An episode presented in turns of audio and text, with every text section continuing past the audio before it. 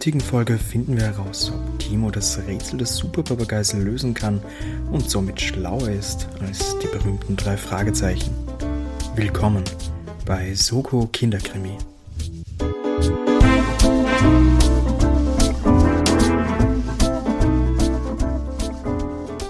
Hallo und herzlich willkommen bei Soko Kinderkrimi. Mein Name ist Timo. Doch gewöhnt euch nicht so sehr an meine Stimme, denn ich bin heute eigentlich wie ihr vorerst auch nur Zuhörer. Der wahre Star und Geschichtenerzähler in diesem Podcast und natürlich mein Mitmoderator ist Sascha. Hallo Sascha. Hallo Timo und hallo auch an die Zuhörerinnen. Genau. Hallo. Sascha, was haben wir heute hier vor? Also, ich bin ein bisschen inspiriert worden durch einen Podcast, der Meddling Adults heißt. Und wir hören uns heute eine kurze Zusammenfassung von mir von einer Folge bzw. einem Kinderkrimi oder Jugendbuch, Jugendkrimi-Buch äh, an. Und deine Aufgabe, Timo, ist es, das Rätsel vor den Detektiven sozusagen zu lösen oder zumindest so zu tun, als wärst du schlauer als die Kinder, die natürlich ohne die Hilfe der Polizei das Rätsel lösen konnten. Ich werde definitiv so tun, als ob ich schlauer von, als diese Kinder wäre.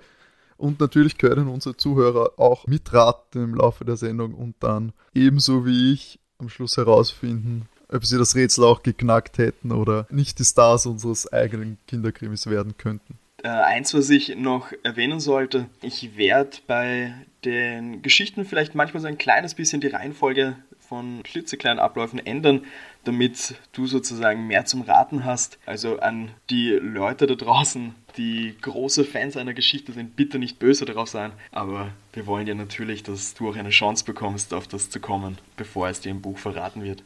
Genau, wir greifen äh, nämlich nicht irgendwie auf selbst ausgedachte Geschichten zurück, sondern aus dem großen Fundus an eigentlich alles deutschsprachige, deutschsprachige ja. Jugend- und Kinderkrimi-Bücher zurück. Da, was ich dann wahrscheinlich auch im Laufe äh, dieses Podcasts werden wir uns da kreuz und quer durch die Franchises äh, begeben und da werden alle bekannten Namen dabei sein. Heute haben wir die drei Fragezeichen, oder?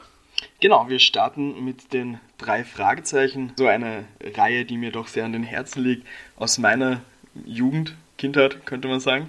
Und äh, da auch gleich die Frage, Timo, äh, was weißt du von den drei Fragezeichen, beziehungsweise welche Jugend- oder Kinderkrimis kennst du?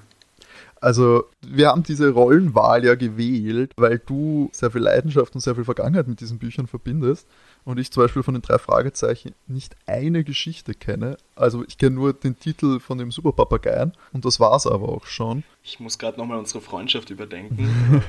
ich, ich kenne auch TKKG, kenne ich nichts, die drei Fragezeichen kenne ich nichts. Ich habe als Kind Tom Turbo gehört und gelesen, aber ich würde lügen, wenn ich da auch irgendwie noch was wüsste. Deswegen gehe ich auch komplett unbeleckt quasi in diesen Podcast und kann mit reinem Wissen und Gewissen, ohne Betrügen, mich entweder brillieren oder mich komplett blamieren. Ja, das ist eigentlich soweit der Plan für äh, diesen Podcast. Ich hoffe, das äh, Konzept ist klar. Wie gesagt, kurz gefasst, Sascha erzählt eine Geschichte, eine für manche bekannt, für manche noch unbekannte äh, Kindergeschichte und ich werde aktiv mitraten und am Ende versuchen, das Rätsel zu lösen, um mich gegen besserwisserische Kinder durchzuschlagen. Na okay, aber dann ist ja wohl alles klar. Sollen wir starten? Ja, also ich möchte gleich zu Beginn ähm, zu den drei Fragezeichen noch kurz eine Background-Info äh, geben, weil du dich ja nicht wirklich auskennst. Wir haben zwar gesagt, großteils sind es deutsche Bücher bzw. deutsche Geschichten. Die drei Fragezeichen haben im amerikanischen Raum natürlich gestartet unter dem Titel Alfred Hitchcock and the Three Investigators. Warum es für mich trotzdem zu den deutschen Geschichten auch irgendwo zählt, dass im Englischen nur so gute 20 Jahre produziert wurde, da das dann eingestellt nur. wurde. nur, aber der, der deutsche Kosmos Verlag hat das dann übernommen und produziert seit 1993 oder sowas die eigenen Geschichten. Und wir sind aktuell bei 212 Büchern und 209 Hörspielen. Also. Ja. Mehr als genug Material für sehr, sehr viele Folgen. Auf jeden Fall. Da muss man auch gleich vorwegnehmen, der deutsche Name einfach viel cooler. Ja, voll. Also sie haben auf den, ich, ich habe tatsächlich von der, wir starten auch mit der ersten Folge, also mit dem Super Papagei, Oh, wirklich? Ja, Ich habe natürlich. das nicht gewusst. das, das, Ich, ich hoffe, du weißt nichts mehr von. tatsächlich der nicht. Geschichte. Nein, ich, ich glaube nicht. Die ersten Bücher laufen tatsächlich auch eben noch unter diesem Alfred Hitchcock und, beziehungsweise steht Alfred Hitchcock eben auch auf dem Cover der Bücher, beziehungsweise auch auf den Hörspielen drauf, weil das so ein Verkaufsgag auch war, dass sie den bekannten Filmregisseur dann nehmen. Und es ist tatsächlich in den ersten Folgen der Erzähler auch noch als Rolle des Alfred Hitchcocks angegeben. Aber hat er wirklich etwas damit zu tun gehabt? Nein. Also, aber seinen Namen hat er hergegeben und dafür Tantienem kassiert, oder? Äh, Das kann ich dir jetzt nicht sagen. Das weißt du nicht. Okay. Das weiß ich, das weiß ich nicht. Da kann man dazu stehen, Sascha, wenn man was Kann- nicht weiß. gut. ich, ich werde es googeln und in irgendwelche Kommentare dann hinzufügen oder auf Twitter Hate bekommen oder sowas. Ja, nein. Also die erste Folge unter dem Titel Die drei Fragezeichen und der Super Papagei. Ich habe mir gedacht, das passt ganz gut, da wir unsere erste Podcast-Folge haben und dann nehmen wir hier auch gleich den ersten Fall der drei Detektive. Und wir starten im wunderschönen Rocky Beach, der Heimatort sozusagen, wo unsere Detektive herkommen. Und wir hören gleich zu Beginn einen Hilferuf von einem Mann. Und Justus Jonas, der Chef der drei Detektive, stellt fest, Peter, da ruft jemand um Hilfe. War das nun ein Mann oder eine Frau? Also für die war es anscheinend doch nicht so ganz eindeutig. Das ist auch wichtig. Es muss sich nämlich auch lohnen, da zu helfen. Ja, klar, klar. äh, Peter stellt dann auch nämlich super fest, vielleicht war es keines von beiden. Oh, aber eigentlich sehr divers. Naja, er reagiert dann drauf. Äh, Justus, did you just assume this gender?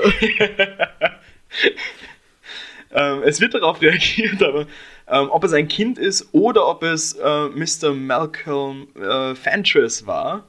Und zwar finden wir dann heraus, dass die beiden von den drei Fragezeichen zu diesem Haus, wo sie anscheinend jetzt gerade hingekommen sind, gerufen wurden, um einen Papagei zu finden, der verschwunden ist und der eben diesen Mr. Fentress gehört. Der war auch der Auftraggeber, der Mr. Fentress. Wir erfahren später, dass Alfred Hitchcock sie um Hilfe gebeten hat. Also sie haben mit dem Mann noch nicht geredet. Okay. Äh, kommen eben zu diesem Haus hin, hören diesen Hilferuf. Es wird gleich mal festgestellt, es schaut fast aus, als, als hätte dieses Haus ganz viele verschlossene Räume und Türen. Also das ist schon wieder spannend für einen Justus und er sagt da auch gleich Peter Bescheid, dass man diese Information an Bob weitergeben muss, weil der für die Akten zuständig ist. Und so wird mal zu Beginn das Team der drei Fragezeichen vorgestellt. Also auch für dich, Timo. Wir haben Peter, Bob und Justus. Unsere Wer sind die anderen beiden mit Nachnamen? Justus Jonas, Peter Shaw und Bob Andrews. Mhm. Als sie beim Haus ankommen, taucht ein Mann mit einer Pistole auf und bedroht die beiden. Sie sollen mit ins Haus kommen, sonst erschießt er sie, wenn sie flüchten. Justus spricht diesen Herrn gleich als Mr. Fentress an, berichtet eben auch, dass sie von Alfred Hitchcock geschickt wurden, damit sie den Papagei eben finden. Und in dieser Szene überreichen sie auch ihre Visitenkarte, die sich durch alle Fälle der drei Fragezeichen durchzieht. Also es ist ein Merkmal, wie sie eben dann auch in den Hörspielen vorgestellt werden. Der hat sie einfach, sie mit der Waffe bedroht, ins Genau. Haus gelockt und dann hat dann so, okay, cool, ihr seid die drei Fragezeichen, ich lasse euch in Ruhe. Äh, noch nicht. Alles klar, aber sie hatten genug Zeit. Das eigentlich war es Entrepreneurship. Also die, das wären heutzutage Gründer. In Angesicht der Pistole dem Typen noch die Visitenkarte in die Hand drücken für mögliche Business Opportunities. Respekt. Ne? Ja, für dich und auch für die Hörerinnen, die es nicht kennen, auf der Visitenkarte steht natürlich drauf die drei Fragezeichen. Wir übernehmen jeden Fall. Erster Detektiv Justus Jonas, zweiter Detektiv Peter Shaw, Recherchen und Archiv Bob Andrews. Also dieser Herr, den sie Mr. Fentress nennen, liest sich diese Karte durch, fragt nochmal nach, für was die Fragezeichen stehen. Es ist ein Zeichen für das Unbekannte, Rätsel etc. Und denkt sich dann nochmal, okay, nehmen wir jetzt doch noch die Waffe und beschließen, die Kinder vielleicht doch zu erschießen. Es stellt sich dann aber heraus, dass es nur ein Feuerzeug war und er zündet sich entspannt eine Zigarette an. Boah. Das Schöne an der Szene ist aber, und deswegen habe ich die etwas detailgetreuer erzählt, der Justus bleibt voll entspannt und wie das dann sich als Feuerzeug herausstellt, stellt er einfach mal fest, ah klar, war eine Nervenprobe. Also um das ging es bei dem Ganzen. Der Mr. Fentress wollte uns einfach nur testen, ob wir Nerven aus Stahl haben. Vollkommen logisch. Also das glaubt er nur. Oder. Also er glaubt das. das nimmt der Justus mal so ganz nimmt das, nimmt das so. Ganz, ganz Oder ich habe hab gedacht, der hat einfach gewusst, dass das ein, ein Feuerzeug ist, der alte Kiffer. Das sagt er halt nicht. Also, ach, das, das vielleicht noch als Info für dich, weil du sagst, der alte Kiffer. Ähm, die Jungs sind im Alter von 14 Jahren. Ja, absolut. Also, oh, okay, Legitimes okay, Alter. gut. Also Rocky Beach klingt schön vom Land. Da fängt die Jugend früh zum Rauchen an, oder Sascha? Ja, kann. Mit 14. Wir kommen da auch schon von dem Herrn zu einer kurzen Schilderung zu seinem Papagei. Und zwar äh, sagte den äh, Justus, dass sich das Ganze erledigt hat, weil Lucky ist wieder da. Und der Papagei heißt eigentlich, Lucu also Lucky kommt von Lucullus, das war ein, ein berühmter römischer Feldherr und Schlemmer. Und der Papagei kann halt auch Sklave hinter Gitterstäben spielen. Das wird wahrscheinlich das gewesen sein, was die gehört haben, also dass er da um, um Hilfe gerufen hat. Und sie wurden ja eh auch von, von Alfred Hitchcock telefonisch angekündigt, aber es hat sich eben alles erledigt, er braucht ihre Hilfe nicht mehr. Und nach dieser äh, Information, nach diesem Gespräch, ziehen die beiden enttäuscht von dannen. So, es, es ist ein einsames Haus gewesen und ja, doch kein Rätsel. Und sie marschieren zurück zu ihren Rolls Royce mit kostenlosem Chauffeur, den, äh, mit dem netten Herrn Mr. Morton, der sie durch die Gegend kutschiert. Wem gehört das Auto bitte? Das haben sie irgendwo gewonnen. Also irgendwo, Gewonnen? irgendwo Den sie Fahrer haben, auch? Sie haben irgend, sie haben, Das Sklavenlotterie? Äh, na, sie haben auf jeden Fall in den ganzen Geschichten den Rolls-Royce mit dem kostenlosen Chauffeur zur Verfügung. Äh, ich spiele bei in späteren Geschichten sind sie dann auch teilweise mit eigenem Auto unterwegs oder sehr oft auch mit dem Fahrrad. Aber speziell in den Anfangsgeschichten haben wir immer den Rolls-Royce und den Chauffeur dabei. Da muss man echt sagen, das war einfach, glaube ich, einfach sehr faules Writing. Also, man musste irgendwie erklären, wie diese Kinder durch die Weltgeschichte tingeln können. Geben wir ihnen ein gratis Auto mit Chauffeur. Wie, Ja. Egal wie und warum. Who the fuck cares? Und dann machen wir auch noch ein Rolls Royce draus. Na gut, ich Äh, hinterfrage es nicht nein, mehr. nein. Ma- Manche Sachen muss man dann bei, bei solchen Sachen, glaube ich, auch einfach hinnehmen. Also, ich, ich, ich gehe davon aus, dass der Fahrer, der Fahrer des Rolls Royce nichts mit dem Fall zu tun hat. Äh, Nein, also da kann ich das Deus sagen. Ex Rolls Royce. Äh, auch ganz lustig, der äh, Morton heißt im englischen Original eig- eigentlich äh, Worthington. Also auch da eine komplett sinnfreie Namensänderung. Aber naja. Hauptsache britisch. Er, er hat sogar so diesen Posh-Touch äh, vom Synchronsprecher her. Also man, man nimmt Natürlich. an, dass er Brite ist, logischerweise. Der Butler muss Brite sein. Aber um, um zur Geschichte zurückzukommen, in dem Moment, wo sie wegfahren, erkennt Justus panisch, dass etwas nicht stimmt und sie müssen umkehren.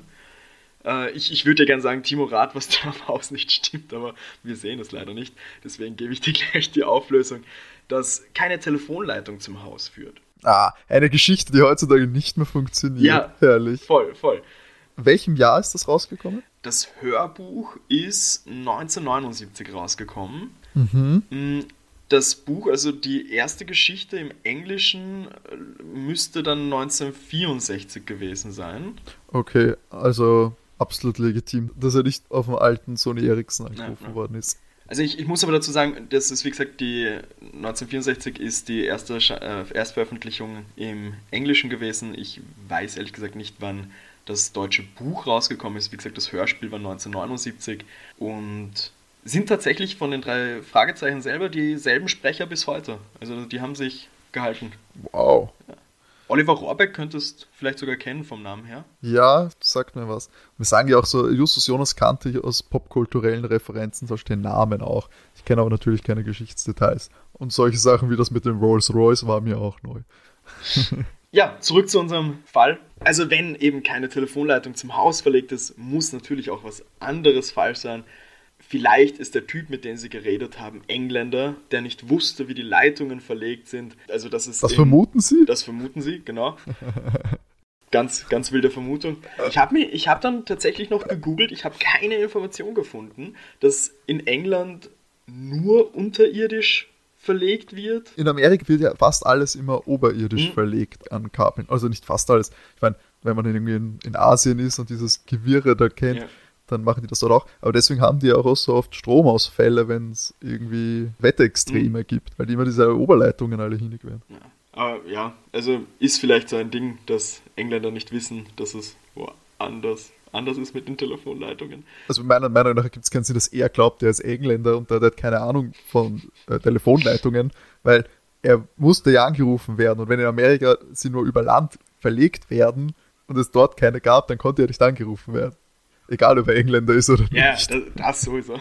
Aber ja, sie kehren zum Haus zurück und jetzt wird er betitelt als der falsche Mr. Fentrace. Und zwar fährt er in einen Sportwagen davon, er wird als dicker Mann beschrieben und zwar ist es ein englisches Auto mit dem Nummernschild das auf eine 13 endet und das Auto hat die Marke Ranger. Ist für später noch wichtig vielleicht. Ich habe schon gedacht, ich kann Punkte sammeln, indem ich sage, ich glaube nicht, das ist der echte Mr. French.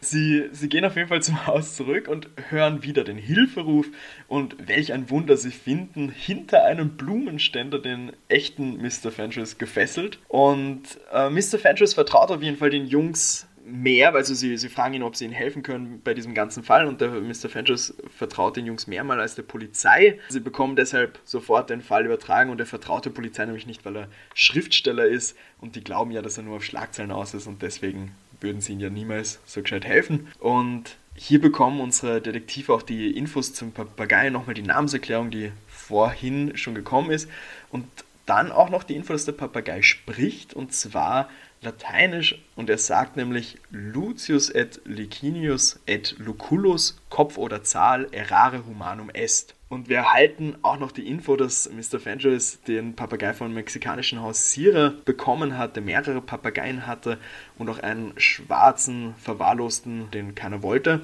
Und dieser dicke Mann wollte viel über die Papageien wissen und kannte den Namen dieses schwarzen Vogels, nämlich Blackbeard, und hat eben Mr. Fenris ausgefragt. Und als die drei Fragezeichen kamen, hat er sich auf ihn geworfen, ihn gefesselt und hat dann eben sozusagen die beiden Detektive empfangen. Nach diesem Gespräch verlassen die drei Fragezeichen auch Mr. Fenris schon wieder treffen auf der Straße eine Dame ganz zufällig, die nach einem Papagei sucht, wie der liebe Justus schnell feststellt. Und hier erfahren wir, dass es einen zweiten Papagei gibt, der eben auch von diesem mexikanischen Hausierer kommt, mit dem Namen Schneewittchen. Und Schneewittchen sagt, weiß wie Schnee, rot wie Blut und braun wie Zedernholz ist Sherlock Holmes zu Hause. Justus vermutet auch hier, weil die Dame den Papagei nicht finden kann, dass auch dieser von dem falschen Mr. Fentrace, beziehungsweise wie er öfter genannt wird, der Dicke, äh, geklaut wurde. Also Moment, wir sind jetzt aber schon äh, bei drei Papageien, oder? Wer ist ein Blackbeard? Blackbeard ist dieser schwarze Vogel. Also kein Papagei, ist nur ein Vogel. Zu dem Punkt glauben wir, es ist auch noch ein Papagei. Okay, Na, weil das habe ich jetzt habe ich mich langsam, langsam den Überblick verloren.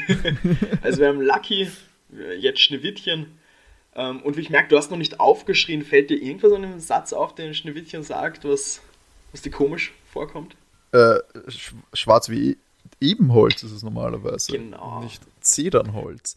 Aber ich muss zugeben, ich habe die jetzt nicht der, auf die Gare, so schnell schreibe ich nicht. Ich schreibe zwar wirklich mit, aber so schnell kann ich nicht schreiben. Ich hoffe, dass keine Details aus diesen Sprüchen relevant sein werden am Ende, Herr Richter. Es reicht, wenn du mir gut zuhörst. Und wenn dir solche Sachen auffallen, ist das ja schon mal was. Weil es wird gleich mal äh, kommentiert vom Erzähler, dass die Märchen der Gebrüder Grimm in Kalifornien, da ist Rocky Beach, wohl nicht so bekannt sind und fragt dann eben auch so den Zuhörer, wie es bei ihm ausschaut. Deswegen habe ich mir gedacht, ich, ich frage mal bei dir auch nach, ob, ob du das weißt. Schneewittchen ist felsfest. Also da sitze ich im Sattel. Das ist das mit den sieben Geißlein und dem, und dem Gold im Brunnen. Das Gold, was sie küsst, was dann zum Frosch wird? So ungefähr, genau. Sorry, ich, ich schaue keine Report. Die Referenz habe ich nicht verstanden. Gut, es ist eine Zwischenmelodie und wir kommen sozusagen zu einer, einer zur nächsten Szene und wir befinden uns in der Zentrale der drei Fragezeichen. Die haben nämlich einen Wohnwagen am Schrottplatz, der der Familie gehört und dort beschließen sie, die Telefonlawine zu benutzen, um das Auto zu finden von dem Mann und jeder ruft ein paar Kinder an, die er kennt, die sollen wieder weitere Kinder anrufen und so weiter. Sie nutzen eben die Informationen zu dem Auto mit Nummernschild endet auf 13 und dass es die Marke Ranger ist. Und als Belohnung ist eine Fahrt im Rolls Royce drinnen.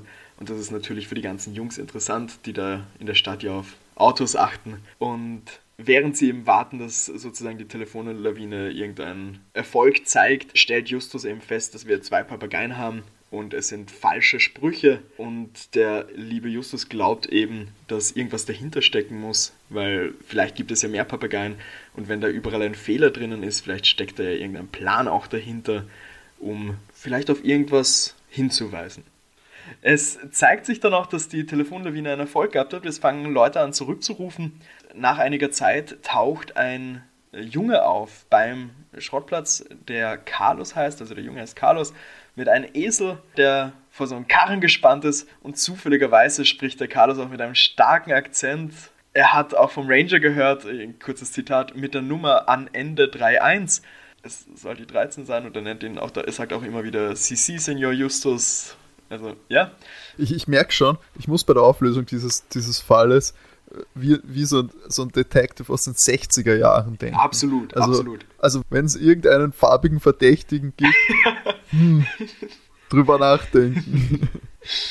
Ne, und der gute Carlos ist ein sehr autobegeisterter Junge. Er hat den Wagen vor acht Tagen gesehen und es stellt sich heraus, dass sein Onkel Ramos die Papageien verkauft hat. Und zwar sind die Namen der Papageien Sherlock Holmes, Robin Hood, Captain Kidd, Al Capone und Lucky kennen wir schon und Schneewittchen und alle haben gelbe Köpfe, bis auf Blackbeard, der im Schwarz ist.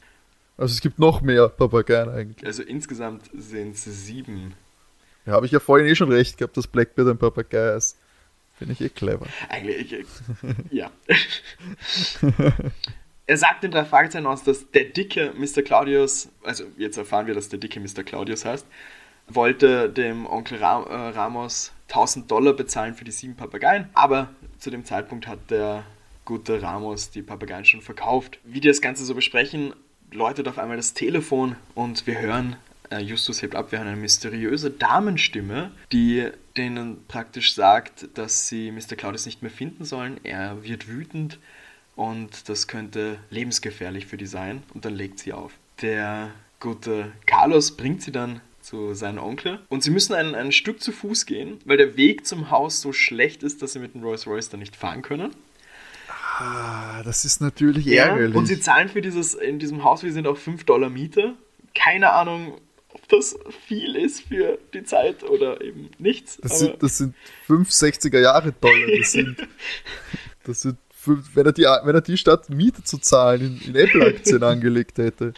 Ja, ja. Wäre jetzt reich. So ist es. Als die auf jeden Fall bei diesem Haus antreffen, wer ist dort? Natürlich der gute Mr. Claudius, der Ramos bedroht und herausfinden will, an wen er die Papageien verkauft hat.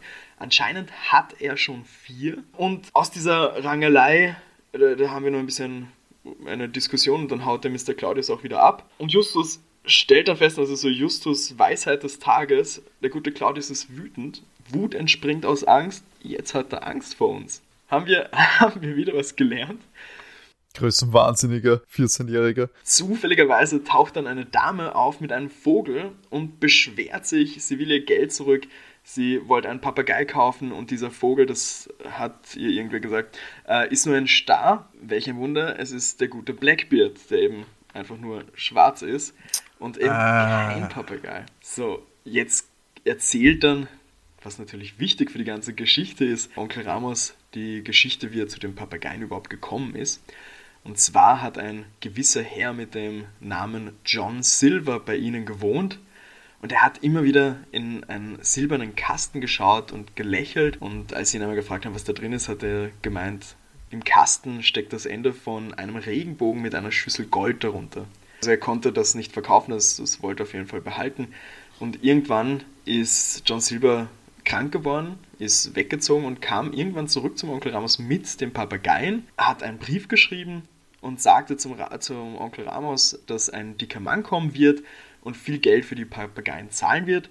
Der dicke Mann, also der Mr. Claudio, kam dann aber zu spät, weshalb der Onkel Ramos dazu gezwungen war, die Papageien zu verkaufen, um die Beerdigung von John Silver zu bezahlen. Da haben wir schon mal die große Backstory sozusagen. Und aus Neugierde einfach nur dazwischen, was glaubst du, steckt in diesen Kasten, in den John Silver da reingeschaut hat? Der offensichtlich ein Topf voller Gold, das hat er ja gesagt. Nein, war ein Spaß. ähm, du, ich, ich, ich habe es, es ist überrascht, also ich muss bis jetzt sagen, überrascht komplex diese ganze Geschichte. Also im, im Vergleich zu irgendwelchen Tom Turbo Geschichteln, so viele Charaktere. Ähm, und überaus dramatisch. Ich, ich sage also, drei Fragezeichen sind mehr für Jugendliche auch. Ja, ja. Also ich muss sagen, ich möchte nicht so viel schon mal vorweggreifen, was meine Vermutungen ist. Aber ich habe ganz ehrlich gesagt absolut keine Ahnung. Ich warte doch auf die heiße Okay, Spur. okay, okay. Wir haben hier einen Cut, die drei Fragezeichen sind wieder in der Zentrale, beraten sich und wir erfahren hier, dass die drei Fragezeichen Blackbeard für 5 Dollar gekauft haben. War das denn eine Monatsmiete? Und der Blackbeard ist jetzt bei Ihnen in der Zentrale. Äh, da auch vorweg, das verrät jetzt nicht so viel, ähm, man hört den Blackbeard auch in späteren Folgen noch im Hintergrund rumkrächzen, wenn sie in der Zentrale Oh, sind. Ne? cool. Sie sind ein bisschen äh, genervt, weil der Mr. Claudio ja näher an des Rätsels Lösung ist, der vier Papageien besitzt. Und während die, die drei Fragezeichen sich so besprechen, hört man auf einmal Blackbeard, wie er anfängt, folgenden Satz zu sagen. Das ist jetzt ein Zitat. Ich bin Blackbeard, der Pirat. Meinen Schatz vergrub ich in finsterer Nacht, wo die Toten halten ewig wach. Ich hab, und jetzt fangen die drei Fragezeichen wieder reden an, also ist es dann so verschwommen. Ich hab noch jeden reingelegt. Da guckst du in die Röhre. Juhu und ne Buddel rum. Schau unter die Steine jenseits der Gebeine. Ich hab noch jeden reingelegt. Und krächzt dann so ein bisschen weiter. Entschuldigung, wer hat das gesagt? Blackbeard, der, Der Vogel. genau, Der Star. Der Star. Ist das biologisch akkurat? Ich sag jetzt ja. Unter Steine. Bei den Gebeinen. Okay. Ja. Groß, großer Tüftel, Timo. ja. Überlegen und äh, reden gleichzeitig. So. Jetzt wird's gleich stressig für dich, Oh oh. äh, weil ich werde an dieser Stelle eben die Handlung oder die, Reihenfolge ein bisschen abändern, weil wir sonst tatsächlich die Auflösung hätten. Und zwar bekommst du jetzt von mir einmal die restlichen Rätsel der Papageier Mhm. äh, vorgezogen sozusagen, also die kommen erst ein bisschen später. Gebt aber noch die Information dazu, dass der Justus feststellt, da der Herr sich ja Silver genannt hat, nach einem Seeräuber, muss es sich um einen Schatz aus einem Diebstahl handeln. Die Sprüche der Papageien sind Teile des Rätsels sozusagen. Und wie gesagt, du erhältst jetzt die Papageiensprüche. Und die große Frage für dich ist, wo ist der Schatz versteckt und um was könnte es sich handeln? Und wer ist dieser Mr. Claudius? Okay, passt. So, zuerst nochmal zur Wiederholung. Die beiden kennst du ja schon. Schneewittchen, weiß wie Schnee, rot wie Blut und braun wie Zedernholz. Ist Sherlock Holmes zu Hause? Lucullus sagt dann, Lucius et Licinius et Lucullus, Kopf oder Zahl, errare humanum est. Blackbeard, ich bin Blackbeard, der Pirat. Meinen Schatz vergrub ich in finsterer Nacht, wo die Toten halten ewig wach. Und eine Buddel rum. Al Capone, ich hab noch jeden reingelegt. Da guckst du in die Röhre, was? Ha, ha, ha. Robin Hood. Ich bin Robin Hood, nahm meinen Bogen meinen Besten, mein Pfeil flog hundert Schritt gegen Westen. Sherlock Holmes. Du kennst meine Methoden, Watson. Drei Rosen und die 13. Captain Kidd. Ich bin Captain Kidd. Schau unter die Steine, jenseits der Gebeine. Hol den Schatz ans Licht, ein Schloss wehrt dich nicht. Das wären die Rätsel der Mhm. Papageier. Also, nur damit könnte ich diese drei Fragen beantworten. Ja. Das ist ja unfassbar. Die- Diese, wohlgemerkt, diese Kinder waren offensichtlich zu dritt. Alt. So, versuchst du mal meine Gedanken zu ordnen Mhm. und zu erklären. Also der erste offensichtliche Gedanke, glaube ich, ist natürlich, hat es irgendwas mit einem Friedhof zu tun. Ja. Ähm, ich, so, ich bin okay, schau unter die Steine jenseits der Gebeine und äh, das mit dem finsterer Nacht, wo die Toten halten, ewig wach, das klingt einfach eindeutig nach Friedhof in Mhm. meinen Augen. ja. Um was es sich handelt bei diesem Schatz, da habe ich echt Probleme gehabt. Oder habe ich immer noch, weil ich wäre immer noch davon ausgegangen, dass es sich wirklich um Geld oder Gold handelt. Weil John Silver ist doch wirklich eben der Pirat gewesen, auch mit dem verbuddelten Schatz. Und diese Papageien sind offensichtlich einfach so eine Art Schatzkarte gewesen und jeder hat seinen Spruch. Ich werde nur aus manchen so überhaupt nicht schlau. Okay. Äh, Lucullus, Lucius, äh, das Lateinische, äh, kein Plan. Aber, was, Äh, was, zur Info, das erste ist sozusagen der Name. ja. Und was ist an den Namen komisch? Hä? ich glaube nicht. Okay, Das weiß dann, ich nicht, was du dann eine. Aber warte, warte, warte. Okay, also okay. überleg mal, ob du mir wirklich Tipps geben willst oder ob ich einfach nur. Ich kann auch einfach drauf losraten. Also das kriege ich auch hin. Okay. Ich, ich möchte, möchte nicht mehr Tipps als diese 14-Jährigen. Ach so, ja, dann, dann wenn, du, wenn du nicht mehr Tipps als Jugendliche haben möchtest, dann tob dich aus. ich, ich, wir, können, wir können ja mal schauen, wenn es mir zu unangenehm wird. Ähm, okay, ich, ich, ich gebe einfach so grob meinen Tipp ab. Es ist natürlich, ich möchte hier wirklich unter dem Sendungsdruck, dem Scheinwerferlicht und den vielen, vielen, vielen Ohren, die gebannt auf meine Lösung warten, äh, ist der Druck natürlich extrem hoch. So muss man schon sagen. Meine, was für einen Druck hat so ein 14-Jähriger? Offensichtlich verbringen sie nicht viel Zeit in der Schule, wenn sie auf Schrottplätze rumhängen. Aber egal, ich überlege mir jetzt etwas. Ich habe ehrlich gesagt, das ist einfacher, aber ich sage, wie es ist. So, okay, mhm, ja. Ich schreibe nur kurz was auf. Mhm. So, und wer ist Mr. Claudius, ist die große Frage. Mr. Claudius ist. Die anderen zwei habe ich natürlich schon. Hm. Ich weiß natürlich, ist, aber sind die. Ne, egal, das frage ich später.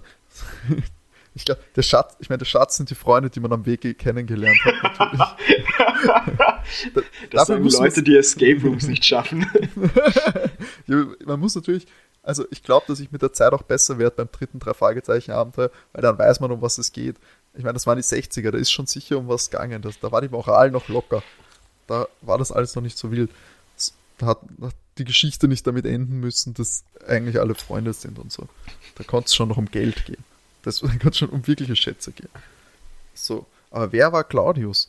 Claudius hat ein, ist ein Range, Range Rover gefahren oder ein Ranger und hatte die 13. Du kennst meine Methoden, Watson, drei Rosen und die 13. Die 13 natürlich. Die ja auch wieder wiederkehrendes Element. War, wer war übrigens Captain Kidd? Wer soll Captain Kidd sein? Ist das eine Romanfigur? äh, ist, ein, ist ein Pirat, bild ich mir ein? Okay. Warte, ich google das ganz schnell. Äh, weil der, der, der hat mir nichts gesagt. Ich habe ich hab nur Ja, das Auto Captain von... Kidd ist ein Pirat. Ah, okay. Schau, schau unter die Steine hin. Und der Claudius war der. Okay. Mhm. Ja. Ich hab's. Okay. Bereit? Ja? Okay, also. Na, ich sage jetzt meine Vermutung, dann erzählst du die Geschichte und dann sehen wir, wie es ausgegangen ist, okay? Ja, gut. Sagen wir nicht gleich, ob ich komplett falsch liege. Okay, okay. Alles klar. Deine drei Fragen waren, wo ist der Schatz? Um was handelt es sich bei dem Schatz? Und wer ist Mr. Claudius? So, wo ist der Schatz? Der ist, sage ich einfach mal, am Friedhof, beim örtlichen Friedhof. In einem Grab unten vergraben. Wahrscheinlich ist das, ist das Grab leer oder so und da ist dann der Schatz. Oder, oder jenseits der Gebeine. Nee, da liegt sogar wer. Noch drunter, unter der Leiche, unter dem Toten. Da liegt der Schatz. Der Schatz ist Piratengold und wer ist Mr. Claudius? Das ist der Erbe von John Silver, also der Sohn oder der nächststehende Verwandt. Okay. Danke für deine offizielle Tippabgabe sozusagen. Wir loggen das mal so ein. Jetzt halt's Daumen drücken, Leute. Wie gesagt, in der Geschichte wissen sie zu dem Zeitpunkt noch nicht die ganzen Papageienrätsel. Das ist eben das, was ich jetzt vorgezogen habe. Auf jeden Fall sind wir eben in der Zentrale der drei Fragezeichen und es kommt ein Anruf rein von äh, Tante Mathilda, das ist eben äh, die, den, den der Schrottplatz gehört, dass ein Mann und eine Frau am Tor des Schrottplatzes stehen und welch ein Wunder, das sind Mr. Claudius und eine Frau. Und Mr. Claudius ist noch ein bisschen angepisst und sagt eben, ja, die Papageien kommt daran, aber er versteht nicht, warum die drei Fragezeichen für ähm, Victor Eugene arbeiten. Die drei Fragezeichen kennen logischerweise den äh, Victor Eugene nicht. Und da sagt der gute Herr Claudius, dass der Victor Eugene ein Franzose und ein Kunstdieb ist. Oho. Und er, wie gesagt, er versteht es nicht ganz, warum die drei Fragezeichen die Papageien suchen, wenn sie ja nichts mit diesem Eugene zu tun haben. Und die drei Fragezeichen betonen halt nochmal, sie, sie wurden eben Backstory, sie wurden beauftragt, diesen Papagei zu finden. Sie wussten nicht, was da alles dahinter steckt. Und diese, die, die Frau, die dabei ist, sagt dann zum Mr. Claudius so, er soll mal ein bisschen entspannen. Siehst du, keines gegen dich. Und er soll sich jetzt gefälligst bei denen entschuldigen. Das macht er auch. Und es stellt sich dann heraus, dass John Silver Mr. Claudius ein Bild gestohlen hat. Und hat die Papageienrätsel sozusagen erschaffen, um ihn zu ärgern. Und der gute Mr. Claudius beschließt dann an dieser Stelle, logischerweise möchte er die Hilfe der drei Fragezeichen. Sie müssen sich sozusagen gegen Eugenie vereinen. Claudius hat sogar die Kaufurkunde für das Bild, also alles, alles gut. Und die drei Fragezeichen sagen da Mr. Claudius, dass sie auch Blackbeard haben, gehen mit Blackbeard zu Mr. Claudius, finden dann eben die Sprüche heraus und dass es sich um einen Friedhof handeln muss. Yes, äh, eins von drei. Äh, und natürlich fahren wir mit dem Rolls Royce dorthin. Na klar. Wo ist der Friedhof? Das ist jetzt die große Frage. Ja, vollkommen logisch. Zwar, wir haben hier Sherlock Holmes. Wo wohnt Sherlock Holmes in der Geschichte? Nämlich in der Baker Street. Und im Rätsel vom Lucullus haben wir Lucius et Licinius et Lucullus und das et dazwischen ist ja ein und im Lateinischen. Es ist komisch, bei einem Namen ein und zu haben. Das weist logischerweise darauf hin auf die römische Zahl, Kopf oder Zahl, auf die römische Zahl L, die für 50 steht. Also 50 plus 50 plus 50. Also müssen wir zur Baker Street 150 fahren. Da ist nämlich auch ein Friedhof, äh, wie wir dann herausfinden. Und zwar ist der Eingang des Friedhofs auf der Nordseite. Und da sagt uns ja Robin Hood, dass wir 100 Schritt gegen Westen gehen sollen. Da sind dann zufälligerweise drei alte Grabsteine mit den äh, Nachnamen, also die Familie äh, hat den Nachnamen Rosewood und auch ein Familienwappen mit der Rose. Das sind die drei Rosen aus dem Rätsel von Sherlock Holmes. Da haben wir die drei Rosen und die 13. Und bei den Familienwappen der Rosewood sind eben die drei Rosen zu sehen. Und sie gehen dann die Reihe entlang und finden dann einen Grabstein mit 13 namenlosen Reisenden, die von Indianern erschlagen worden sind. Hier ist dann der Spruch mit jenseits der Gebeine einzusetzen, sozusagen äh, für die drei Fragezeichen. Und sie suchen sich dort im dichten Nebel, wie es beschrieben wird, einen Aster und sehen dann bei einer Mauer, da liegt ein Haufen Steine und dort ist auch ein Metallkasten. Weil das jenseits ah, der Gebeine jenseits nicht, nicht, drunter, sondern mm, weg von der. Weg von genau, genau. Ei, okay. Und als sie den Metallkasten finden, taucht ein Mann auf, der sie zufällig in einem französischen Akzent spricht. Und das ist natürlich unser guter Mr. Eugenie. Und der klaut ihnen den Kasten. Und sie sind ziemlich wütend, weil das Objekt, um das es geht, ist ja weg. Also wie du vorher schon gehört hast, das Bild. Auf das außerdem das Schneewittchenrätsel hinweisen soll. Es ist ein Mädchenbild anscheinend. Und das, das der falsche Spruch vom Schneewittchen weist eben auf dieses Mädchenbild hin. Es wird dann von den drei Fragezeichen Al Capone zitiert mit Jetzt gucken wir doch in die Röhre und dann stellen sie fest, das konnte ja Silver nicht wissen, dass das Bild geklaut wird. Und in dem Moment tritt einer von den drei Fragezeichen ein Rohr weg, das am Boden liegt vor lauter Wut. Und was für ein Zufall, in diesem Rohr, in dieser Röhre, da schauen sie dann rein, ist das Bild drinnen. Sie rennen dann panisch zum Rolls Royce zurück, damit der gute Eugenie ihnen nicht auf die Spur kommt. Man hört dann im Hintergrund Eugenie schreien, um sie aufzuhalten, aber die drei Fragezeichen schaffen es rechtzeitig, äh, beim Rolls Royce anzukommen, fahren zur Polizei und geben dort das Bild ab. Weil der, Was? Ja, Was sind das für Snitches? Warum geben sie sich einen Claudius? Ja, ganz einfach. Der Claudius hat ihnen die, die Urkunde ja nicht gezeigt. Er hat nur gesagt, er hat sie. Und wenn er ja eh die Urkunde hat, kann er sich problemlos bei der Polizei äh, abholen. Äh, alles, alles gut geregelt. Und wir erfahren da auch, dass sie vom Claudius eine äh, Belohnung von 1000 Dollar erhalten und sie beschließen, dass diese Belohnung, das sollten der Ramos und der Carlos bekommen. Nachdem sie das beschlossen haben und glücklich nach diesem Abenteuer nach Hause fahren, erfolgt das Outro zur ersten Folge der drei Fragezeichen. Oh, die gute, die gute Tat von ihnen, die mit dem Rolls Royce rumfahren, schenken es halt dem armen mexikanischen Kind noch. Man muss ihnen aber zugute halten, in späteren Folgen sagen sie immer wichtig dazu, sie nehmen kein Honorar. Das ist Ganz wichtig. Diese guten Menschen. Nein, also da muss ich äh, erstmal Applaus klatschen, Sascha. Wirklich sehr, sehr, sehr toll vorgetragen. Ich bedanke mich sehr, sehr, sehr dafür. Also ich muss ja sagen, oder? Also ich meine, das mit dem Bild, wie, wie zum... Hätte ich denn das wissen sollen? Du wirst lachen. Ich kenne diese Folge in- und auswendig und ich, ich habe, wie gesagt, ein paar Sachen weggelassen, äh, damit es sich nicht zu sehr in die Länge zieht, aber ich, ich ich weiß bis heute nicht, wie man auf das Bild irgendwie kommen soll. okay, okay, okay. Und wer war jetzt, Entschuldigung, das ist bei mir nicht drangekommen. Wer Bitte. war jetzt der Claudius? Der, der, Besitzer des Bildes, das ihm gestohlen wurde. Ach so, und das, der Silver war einfach nur ein Dieb. Genau. Und der hat ihm das geklaut. Ach so, ich habe gedacht, es, der hatte noch irgendeine Verbindung zu irgendeiner Figur. Nein. Ach so. Na gut, ein von drei, das mit dem Friedhof, gut, das war zugegebenermaßen ziemlich offensichtlich. Ich würde aber trotzdem sagen, die Runde habe ich äh, gegen die Detektive, glaube ich, verloren, leider. Das bedeutet 1-0 für die Kinderdetektive. Enttäuschend.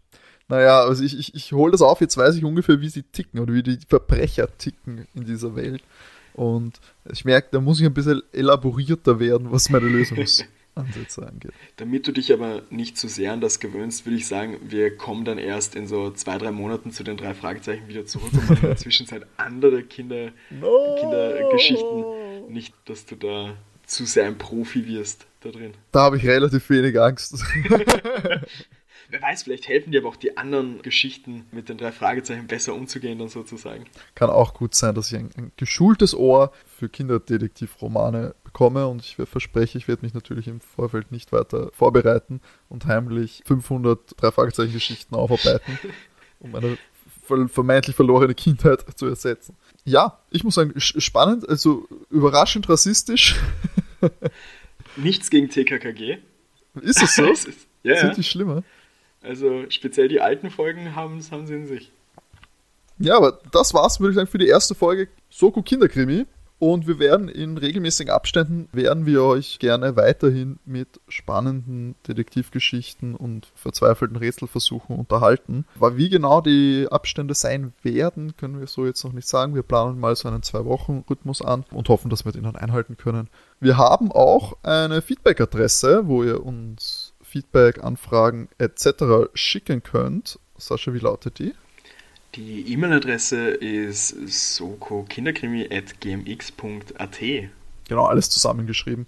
Und da schickt uns einfach mal Anfragen, Feedback, was wir noch machen können, was eure Lieblingsgeschichten sind, wer direkt draufgekommen ist. Auch wenn ihr irgendwelche Geschichten habt, die ihr gerne hören würdet, dass der Timo versucht, diese zu erraten, auch gerne das einschicken.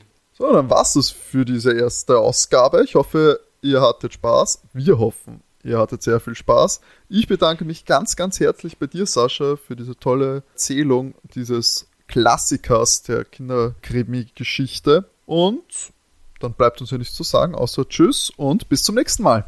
Tschüss! Ciao.